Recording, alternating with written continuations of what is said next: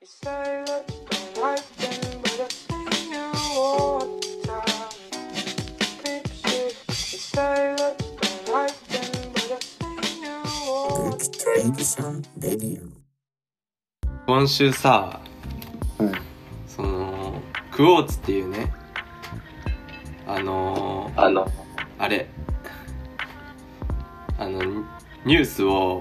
こう、うん朝夕で送ってくれるメール配信のやつがあるじゃんそういう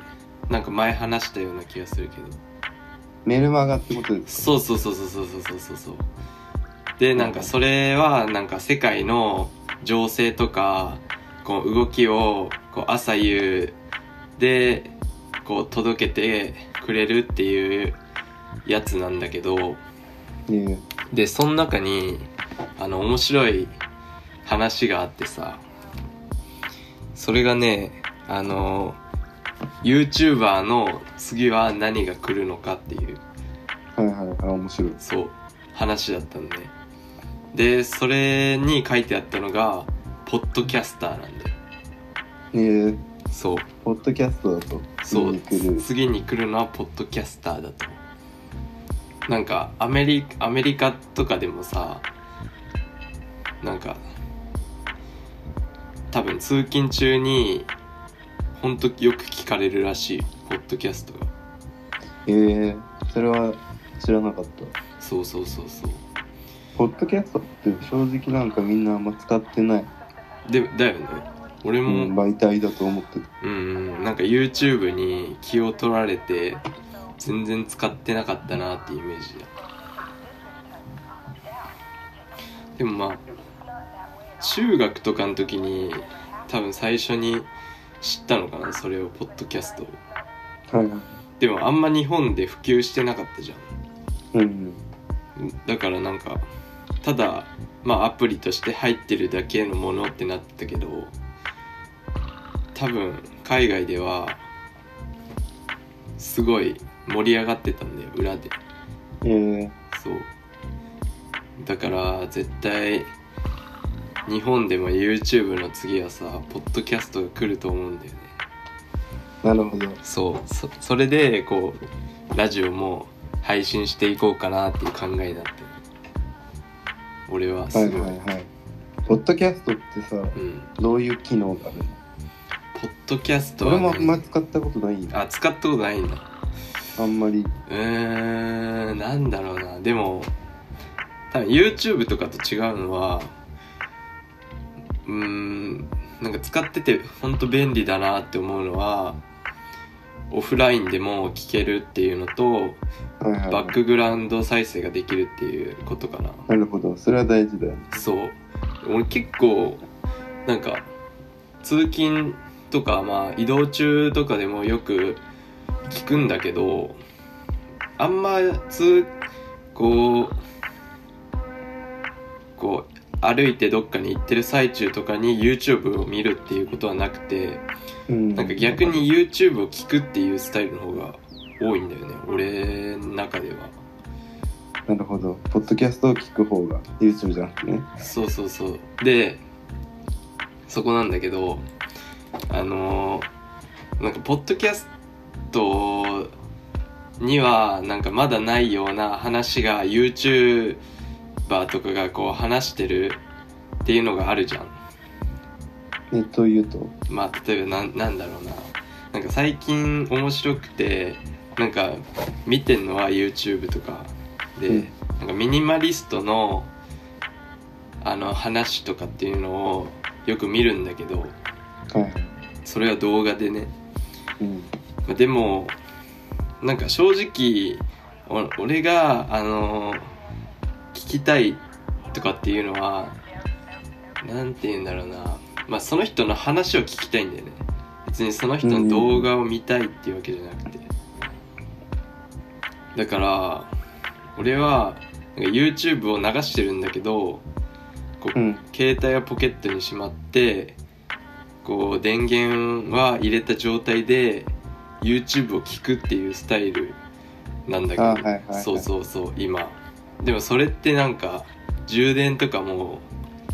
減るし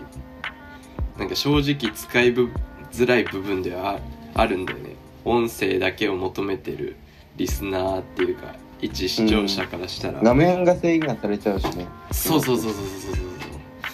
だからなんかすごいバックグラウンド再生はありがたいポッドキャストの中で確かにうん動画とそうラジオの違いってそこだよね多分そこだねなんか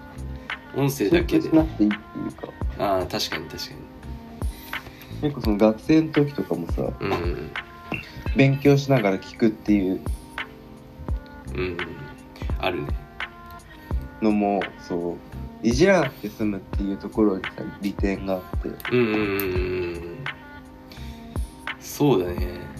YouTube なはながらうんうんながらでできるっていうああそそうだねながらでできるっていうのがありがたいかもしれないうんそのよく散歩とかするんだけどうんそのジムに行くまでにこう散歩していくとかっていうのもあるんだけどよくうんそこでも歩きながらこうラジオを聞くっていうなんかスタイルがすごい楽しいというかはいはいはいこうなんか運動しながらこう聞くっていうことがすごい好きなんだよね俺は。うんだからそういった部分でもなんかうんありがたいかな動画じゃなそくして YouTube ての次にポッドキャストが来るとそう言われていると書いてあったんですよえー、それでちポょっッドとキャストの利用者って多いんですかあそれもね書いてあったいやえー、と2019年毎月ポッドキャストを聞くアメリカ人かっこ12歳以上は9,000万人で12歳以上のアメリカ人口の32%を占めることが分かりましたなえおえ同年ポッドキャストを聞いているアメリカの12歳以上は人口の51%を占め1億4400万人が聞いているといいますこの数字を見るだけでもポッドキャストビジネスがいかに拡大しているのかというのが分かりますっていうこと書いてあっなるほどてそうで次に読むのがポイントなんだけど特に興味深いのが毎月ポッドキャストを聞いている数字が12歳から24歳までが人口の 40%25 歳から54歳までが39%とジェネレーション Z 世代やミレニアル世代にも支持されているという点ですこれだよねそうここが若い人も結構聞いてるってことだそうそうなんだよなんか意外じゃないそれは意外だったらなんかラジオってさ、まあ、日本のイメージだけどさおじさんが聞いてるイメージだそうだよねうん若い人はあんま聞いてないイメージっていううイメージだよねだだけからどラジオを聞いてるっていうさその友達とかもそんな多くないしうんうんうんうんどっちかっていうとなんか YouTube とかだったし、うねんうんうんそれがい意外だったこうミ確かにミレニアルこう若い世代にも注目されているっていうようななんかそう媒体だからなるほどそれは知らなかったこれは来る日なっ本ていうじゃないなって感じだね何何何日本人はさどうなんだろうと思うけどうんうん多分海外の方が多いじゃんうんうんうんうんとうんうんうんだからさ今俺たち日本語なわけじゃんだうんから海外の人にはさうん聞いてもらえないじゃんそうそこなんだよねすぐには来ないっていうねね点があるよねでさ今思ったのがさポッドキャストにさミックスとか流したらどうなのいやそれは結構ウケるんじゃないって思うよ、ポッドキャストそんな聞いてるんだったらさうサウンドクラウドとかにさんうん、よりポッドキ作っャストた曲投げるよりうんうんポッドキャスポトッドキでャストで配信していくって いう流したらなんかどうなんだろうねあどうなんだろうねそれも実験でちょっとやってみたいよねそれはうんうん確かに確かにでもありそうっちゃありそうだ